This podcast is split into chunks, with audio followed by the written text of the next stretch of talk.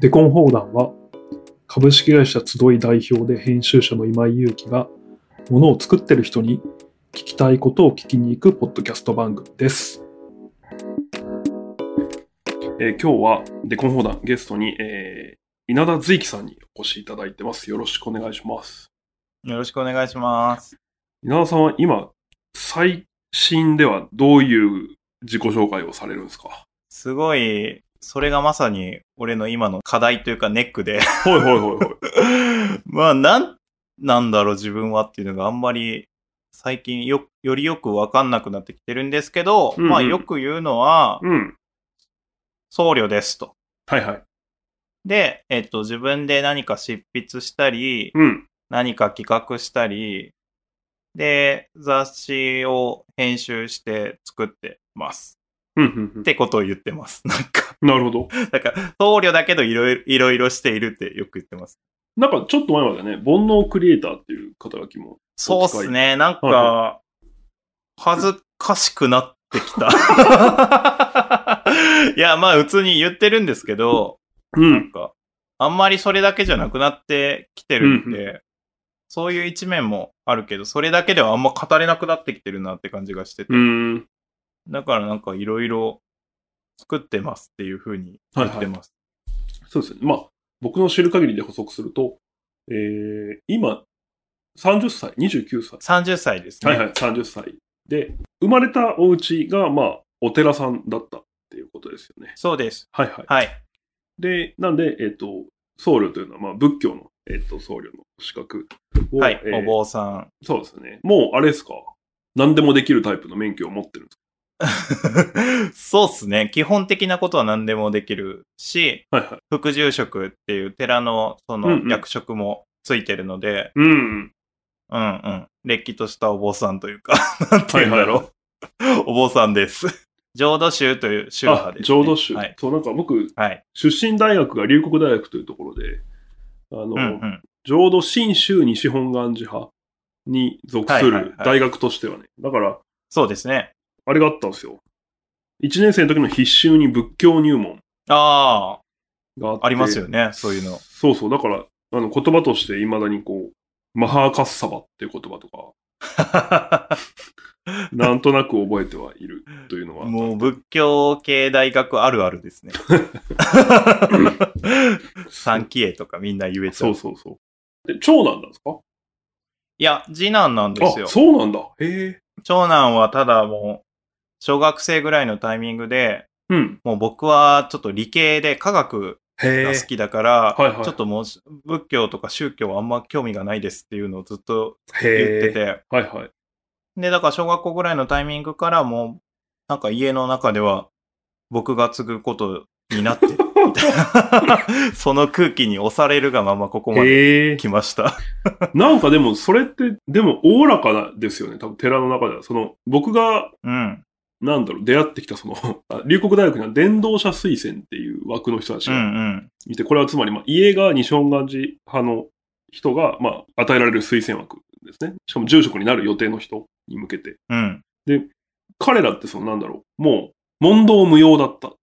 割と。はいはいはいはい。特に長男であれば、うん。うん。まあ、だからむしろなんか学生生活ぐらいは、ちょっとお金を多めに仕送りしてもらった り。かあんたもうしょうがないからって言って、そう仕そう送りしてもらってるって感じです、ね。そう、う。あと、なんか、ちょっとベンツを買ってもらったりとか、はいはいはこはういうそ、の、彼らは当時こう、ちょっと派手に見えたんだけど、うん、多分い、今思うと、こう、なんか、親御さんもその、まあ、学生時代ぐらいは遊ばしてあ、もうだから人生決めちゃったから、みたいなのがあったのかなって今だと想像するんですけど、はいはいはい。なんかそういう意味では、その、稲田家は、ちょっとゆ、ゆるやかですね。稲田家ゆるいっすね、うんし、まあ、ちょっと浄土真宗のことはそんなにうんうん、詳しくはないですけど、うん。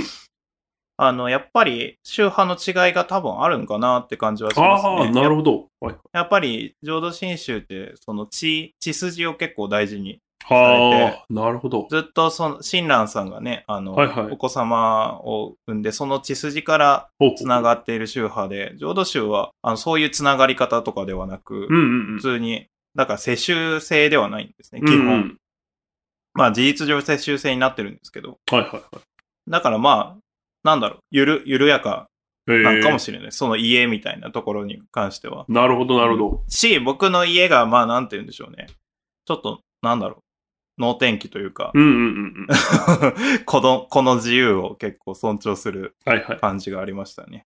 い。なるほど。あ、そうだ、もうちょっとご紹介すると、住職は、えーやられていて、で、えっと、あ、そうか、でも住職って社長みたいな意味なのか。副住職って言わないといけあ、そうっすねない。。そうかそうか、僧侶で副住職。僧侶で副住職。はいはい確かに、そうっすね。そうそうっすね。まあ別になん、なんでもいいですけど。 で、もともとライターや編集者もされていたっていうのがあるので、今で も、 そうですね。あの、超人気フリーペーパー、いえいえ。フリースタイルな僧侶たちの編集長もやられてるんですよね。そうっすね。うんなんかそれも、流れで依頼されることになって。あ、依頼だったんだ。へえ。まあもともとそのメンバーに入ってたんですけど、うん。んで、たまたまちょっとその、新しくリニューアルしようかみたいなタイミングで、うん。やりましょうかみたいな流れになって。へえ。 ですね。僕が3代目の編集長 うん、うん、うんうん。ポジションみたいです。で、他にも、まあ、しまあ、本も出されてるし、まあ、執筆活動とかも、そうっすね。今でもいろいろやってるってことですね。連載をやってたりはいはい。ですね。あ、で、大事なことだけど、現在、京都在住。そうです。京都、あの、実家を離れて京都市うんに基本はマンションに住んでおります。うんうんうん今なんかこう、僕もその想像しきれないところあるんですけど、どんな風に一月暮らしてるんですか えっと、うんまあ、一月に一回ぐらいはお寺の法事とかがあるんで、うん。それを手伝ってますね。だからその法事があったら実家に戻って、あの、お寺のことをやる。はいはいはい。まあ、ちょっとその、直近はお盆だったんで、めちゃくちゃ忙しくて、うんああそれはそっか3そ週 ,3 週間ぐらいずっと働きっぱなしだったんですけど、はいはいはい基本は月に一度ぐらい。うん。基本的に父が住職してるんで、うんうん。大体の法事は父がやってるなるほど。ですね。で、それ以外は、さっき言ってた、ライうんうんあの執筆であったり、うん。あの、何かものづくり系、はいはい。なんか漫画の原作をしたりとかははいはい大変やってたり、今ちょっと小説の執筆をしてるんですけど、へえ。まあなんかいろいろそういう系の仕事と、さっき言ってたフリースタイルなそれたちのうんうん年2回出してるんで、それの編集、制作。うんうん。で、それ以外は、 あの、主婦っていあ、んですそうかねそうか。そうかそうか家事、はいはい はい。家事を、まあ大体やってます。うーん。そうか、二人暮らしだから、パートナーさんと。そうですね。はいはいだから、まあ、いわゆるフリーランス系の人、うん。たまにそ寺の仕事があるくらいのイメはいーはいジはい。ですね。この間ね、ちょっと、一月ぐらい前に、久々にこう、お酒の席でご一緒して、すごい楽しかった。そう,、なんか、僕が20代前、まあ大学生とかにはいはい。すると、あ初対面とかで、なんかそういう流れになった時だけですけど、 うん。まあ、あるいはうちのインターンの子とかにかな。その話をすると、すごい、あれ、こいつ尊敬する価値があるのかもしれない、みたいな感じになれるエピソードとして僕がよく使わせてもらってるのが、稲田随樹くんと佐伯ポインティに、代々木で人生相談をされたことがあるそん、ポインティはまだしろ、俺は全然誇れないでしょ。っていう。いやいやいやいやいやいやいやいや。そう、それが多分、まあ、5年前とかだと思うんですよね。そうそう。なんか、そうっすね。なんか飲みまし、の飲んだ飲み会でしたっけいや、なんか二人、なんかね、多分佐伯くんが、ちょっとなんかその、エロデューサーっていうので名乗り始めていろいろやってるけど、なんか、うん。まあ別に多分彼はいろんな人に聞いてたんだと思うんですけど、うんうん、うん。、その、その中で、その、あとなんか稲田も独立していろいろやってるんで、ちょっと、話聞かせてください、みたいな感じで はあの、僕とうちの副社長の松田のとこに、いはいそうそう連はい絡を、で、まあ4人で飲んだみたいなことがあったと思う。ありましたね。ありました、ありました。そうそう、でも、いや、飲めたのが多分それ以来だったんですごい嬉しかったんですけど、そうっすよね。うん。俺だから、お覚えてるのは、うん。あの、なんだったかなその飲み会の途中だったか、飲み会終わりかわかんないですけど、多分今井さんの LINE で、 ほう。めっちゃ自分で言うの恥ずかしいけどほう、あの、久々に作家性のある若者に出会いました、 みたいなことを言って、俺、そんな、嬉しい。そんな今井さに褒められたみたいいやいや、でも、それは、ちょっと、確認したいけど、いや、そんな偉そうなこと言ったかな。それはそれでよくなな。い。い、や、偉そうには感じなかったけどめっちゃ嬉しくて、 そのちょうどフリーランス成り立てで、はいはい、俺大丈夫かなみたいなタイミングだったん で、 おその言葉を信じてここまでやってきましたね。これはでもちょっと、良くない書き方 です、ね。いやいや、まあまあ、よかったよ。あでもまあ本当にそう思いました。そうそう。いやーありがとうございます。ほんまに。いえいえ。そう、あ、ほんでね、なんか、すごい、今回もね、お話の機会もらえて聞きたいなと思ってたのは、なんか、はいはい。いい僧侶って何なんだろうって全然わかんなくて。それはいははい難しすぎませんかあ、いやでもなんかその、難しいと思うんですけど、なんか、まあ僕はその、たまたま大学がそういうとこだったからあれだけど、普通まあみんな人生で会う僧侶って、まあ2、3人じゃないですか、多分。そうっすね。あの、仏教、家が仏教の人でもね。で、うんうん。ちょっとし職人さんみたいな言葉と似てると思ってて、僧侶って、うんうんうんうん立場が。つまり、その、全員がちょっと神格化されてる。うん。うん。まあ、正直名乗るだけでというところ。うん。でももちろん、こう、いろんな人格の人がいたり、いろんなレベルの人がいるはず。うん。うんで、まあ、それはまあ想像するに、まあ、そういうもんじゃないですか、何でも。そうそう。そうっすね。ああと、まあ、替えの利かない仕事をされてるというか、その、その、だただ僕にとっては、うそのうちの、まあ、家、仏教なんですけど、その西本願寺派なんですけど、もうこの人に頼むしかないっていう人がいるわけですよね。そうっすね。そうそうそう普通その、ぼ菩提寺って言われる。ああ、そうそうそうそう。そうっすね。菩提寺と檀家関係。そうそうそう。僕だったらめっちゃサボるなって気がする。 あ今井さんが僧侶だったら、そうもうその関係性があるから、うん別にいいお坊さんである必要がないっていうことですよね。そう。うんなんですけど、確かに。うん。なんか、稲田君は、そう、こう、いい、まあもちろん、いいクリエイターであり、そしていい僧侶であろうとしているい気いがしていて。僧侶であろうとしてんのかな あまあでも、あるいわかは、らんけど。でも、している人でもいいんですけど、なんか、皆さん、こう、なんだろう。な何で、こう、例えばトレーニングっていうか、僧侶としてはいのはい。自分をこう高めていくためには、なんか、ああ。例えばもう、その、経典みたいなものはもう確かにあるわけですよね。うん。で、みんなもう全部、まあ当たり前ですけど、全員が全部読み切ってるんですよね。一旦ね。まあ、自分のその宗派に関すあそうそうるそうお経だったらみんな読んでると思う。そうですよね。で、となるともうそ、それをなんだろう、自分の解釈を増やしていくみたいな作業になる。そのなんまあ、それも人によりますね。うん。例えばお寺の社会事業とかを強めていくっていう人もいれば、はいはいはい。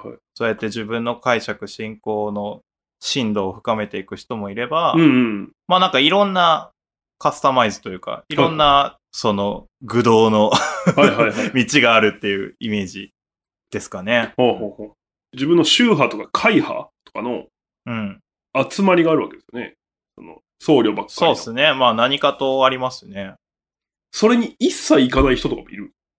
一切行かない人いますよ。へえ、すご。どちらかというと僕は、もう僧侶になって多分6年目ぐらいはいはでいまだペーペーなんですけほど、うほうほうほんと全然顔出してないタイプの人間でしたね。そういう青年会はいってはいいうは分い。かりやすい、そういう、まあいろんな業種とかね、職人さんとかでもあると思うんですけど、うんそういうのがあって、基本的にそういうところで僧侶同士仲を深めたり、関係性作ったりするんですけど、僕はそういうのちょっと、どうしても足を運べなかった、へータイプの人間で。はいはいはだい。から自分、自分で勉強したり、うんうんうん。自分なりにこういう僧侶でありたいなっていうのを考えてはいは行い動してたり、なんか発信してたり、ほうほうほうまあなんかそういうアウトサイダー的う。なん僧侶になったのかもしれないへですね、え。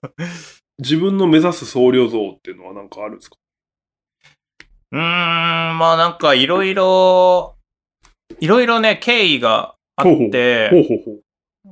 僕はその会社員やったんですね、1年目。そうですよね。まあ、はい、アルバイト入れたら1年半ぐらいうんうんうん。で、その時は、なんか、僧侶の資格持ってたけど、とりあえず、まあ、今と同じような状況で、あんまり出番がないんですね。基本はい的はい住職、その時はおじいちゃんもいたから、おー、なるほど。あの、やることもないから、まあ、会社員でいたんですけど、うん。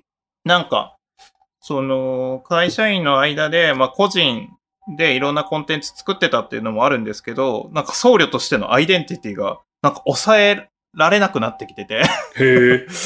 なんで俺はこんな会社員として働いてるんだろうみたいなあ。 僧侶なのにみたへえ、いな。むしろそうなの。どうなんすよ、はいはい。最初はね、最初はそうだったんですよ。ほうほうだから、なんかお寺でね、なんか映画撮ったりとか、うんうんなんかそういう仏教系の記事を書いたりとかで、なんかそういうので会社員でありながら発信してて、うん。うんうんで、も、まあいろいろあったんですけど、会社をすぐ1年で辞めて、うんうん。で、僧侶として、プラス、僧侶プラス、まあコンテンツ作れる人っていう感じで、うんうんうんフリーランスになったんですけど、うん。うーん、その時は思ってたのは、やっぱ仏教っていう思想をもうちょっと社会に還元したい。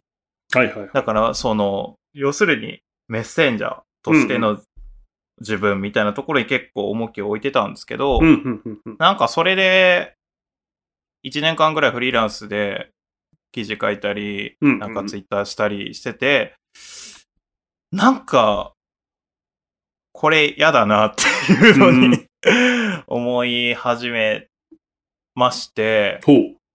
ていうのもなんか、そう、思想を一方的になんか誰かに届けるっていうあり方が、うんなんか、これまでの日本の仏教っぽくない感じがまずしたっていうのが一つあって、なんかあんまり日本人ってその宗教ってものに対して、これが宗教だって思った上で触れてないというか、まあその有名な話で言うとね、もう初詣う行っんうてんクリスマスやって、うんで、お葬式は仏教でやってみうたいんな。うんうんなんかそれが仏教であるかどうか関わらず、ただそばにあるみたいな関係性があると思ってて、それに対して、なんか01みたいな感じで、俺はこれを信仰するみたいなうん。形で、うんうんうん仏教ってもともものとの距離感があんまりないなって思ってたんですよ。うんうん。だから、なんかその仏仏教ですよとか、仏教を皆さん知ってくださいみたいな形 でコミュニケーションを社会に対してするっていうのが、なんかき、気色くなってきたんですね、そういう自分へが。ー別にその活動をしてる誰かが気色いってわけじゃなくて、自分のなんかその、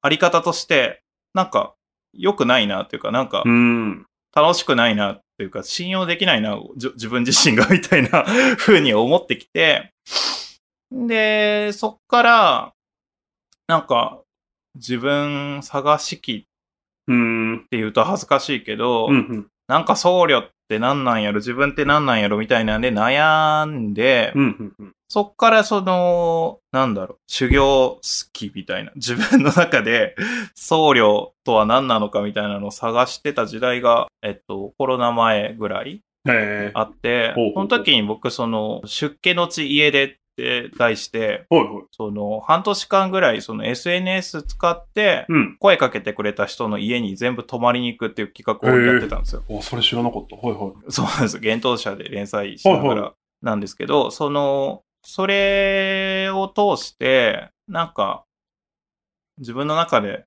その、片意地派って僧侶とは何かみたいなうんうのんを考えてた自分のスタイルが、もうちょっと、なんつうか、それ自体について考えなくなっていった感じがあって、ええ。はいはい。そもそも、稲田随輝って名乗ってるけど、うん。本名は水木なんですよ。はいはいはい僧侶名が随輝で、それペンネームにしてるんですけうど、んうんいや、普通に俺21年間ぐらい水木だったよな、みたいなふうに思うはいはいはい思ってきてて、あ、そうか、その随木って名前変わったみたいになってるけど、日本の宗教というか仏教のいいところって、完全に出家して、その、あの、僧侶として生きるというよりかは、もう反出家ぐらい、イメージ。うん。その、の社会の中にあるじゃないでですか、寺というものが。確でかに、その普通に近所付き合いするし、お坊さんも、まあ、あの、いい面は悪い面はあるけど、普通に族の中にいると。すか。うんうんなんか、そのあり方なのに、なんか僧侶として何とかするみたいなのは結構頭でっかちだなっていうふうに思ってきて、うん。うんうんもうちょっとその水木と随木をこう両立させないといけないなっうてん。うん。なってきたんですね。ってなった時に、はいはだい。からその僧侶らしさみたいなものを求めるのが、そもそも日本の仏教界というか、日本の仏教のその物語の中で見たときに、実はあんまり、なんかいい道じゃないのかもしれんな、みたいな風にく考えてるのが最近で、うん。なので、なんでしょうね。 普通に、 普通にじ人間として、ほう。自分が過ごしやすい状態を僧侶だって、俺は言って、最近は定義してます。自分がなんですね。へ自分、まあそうっすね。だからまあ、順番が多分ある、あると思って、あんまり自分が、なんだろう、窮屈で、なんかしんどい状況え。うんであるのに、利他、他者へのその仏教でいう慈悲っていうものを、ね、他人の苦しみを取り除いたり、そういう態度を取るっていうのは結局長続きしないかうん。ら、おーまずはその自利的な側面、自分自身を、まあどう、なんて言うんでしょうね、居心地やすくうん保つ、保っていくのか、なんかそういう地に今は重きをうーん。置いております。なるほど真面目な回答だけど。いえいえ で、最近思うのは、やっぱその最初名乗ってた煩悩クリエイターっていうのが、はいはいまあまあ結構、今思えばいい肩書きを言ってたなへえ。はいはい。うん、その煩悩、煩悩自体っていうものを、うん。やっぱり僧侶であろうと何であろうとやっぱり湧いてくるっていうのが仏教の考え方、世界観なので、なんかそれをもとに、なんかものづくりをするっていうのが、なんか一周回って僧侶としてのいいあり方かなっていうふうにうー俺はん。な今最近思うようになります。るほどな。うん。なんかでもさっきおっしゃった、その、出家がカジュアルっていううか、ん。日本は。うん。うん。確かにその、時代劇とか見てると、もう出家ってその、一足早く、あの世に行くぐらいの。そうっすね。まあだから完全に社会と縁を切る、寺の中で、山の中で生きるみたいな生き方うん、うだん。たんですけどね。うんうん日本はどうも、まあ明治以降だと思うんですけど、もう少し、あ、江戸かなその檀家制度ぐらいからかなわかんないですけど、社会と密接に、うん、うん。あの、うん、あろうとする寺のあり方を、なんか、歴史的には選んでるので、ね、昔の僧侶の文献とか見てたら、あ、俺もっと、もっとなんかその、みんなのため、社会のために頑張らないといけないく。なんかもっと仏教として、その、健やかに、なんか、清廉潔癖でやらないといけないみたいな風に結構思ったりしてたんですけど、その時は。へえ。へえ。なんか肉食ってる場合じゃないみたいな感じで、もうなんかすごい焦ってたんですけど、はいはなんかその家歴感を通して、まあその象徴的な出来事があったんですけどね、そのほ、うほうほうほう。中学の卓球部時代の顧問から、 何十年間ぶりにたまたま電話かかってきて、ほう。なんか、その時は僕ほんまに僧侶とは、なんか、なん、なんぞやみたいなことをすごい頭の中で考えながら、はいあの、目黒駅を歩いてたんですけど、ほうほうほうもうその電話で中学時なん、そんな時代事情も知らない卓球部の顧問が、うんうん。おい、水木水木お前、来週の町内の卓球大会出るんかお前、手伝えやみたいな感じで電話かかってきて、へそえ。れ、が、はいはい。なんかその水木って呼ばれたのがすごい、なんでしょうね。なんか、あ、その水木、あったんだ、俺の中に、みたいな。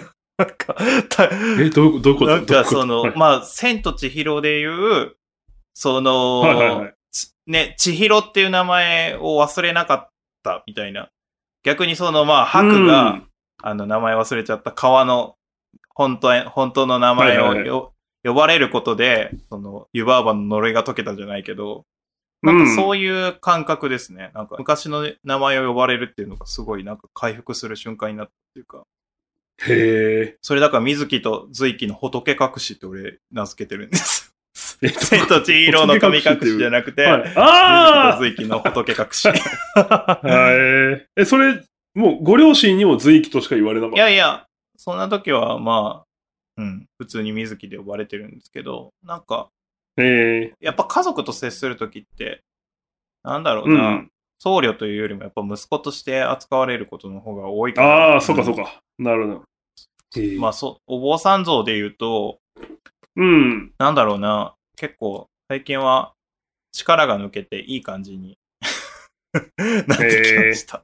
僕の感覚では。そうなんだんさっきのその、うん。なんだろう、日本は日常に宗教が溶け込んでるみたいなところで言うと、稲田くんは暮らしてると、うんなんか、うわ、これも仏教だみたいな、多分普通の人にいっぱい見あ、つそうけでてする。ね。うん。うん僕、は、なんかそういう感じのコンテンツ作ることがめちゃ多いですね。やっぱそはいの、はいはい、はいはい。音楽とか好きなんで、ね、うん歌詞聞いてたら、あすごい、釈迦と同じこと言ってんなとか思ったりとか、へえ、はいはそいはうい。いう。形でよく仏教を発見することが多くて、はいはい、 なんかでもそれってまあ、そういうついサルベージしてる感覚なんですけど、まあでも当たり前といえば当たり前っすよね。 その、うん、っていうのも、やっぱ昔の日本のぶ文化っていうのは、かなり仏教の影響が根強いというか、びっくりしたのが、うんうんやうんっうんぱその美術の歴史みたいな雑誌みたいなのを読んでたら、やっぱりもうその奈良時代ぐらいからかな、仏教が伝来してからもうはいはい。ずーっと仏教に関する美術なんですよね、武術の歴史って。ああー、はいはいはいそうか。仏教と美術、文化ってやっぱりほぼイコールだったんだな、みたいな最近思ったりして。だからまあ、サルベージして出てくるのも、まあ当たり前といえば当たり前なんですけど。うん。はいはい。まあそういう形で仏教はよく見つけてますね。なるほど。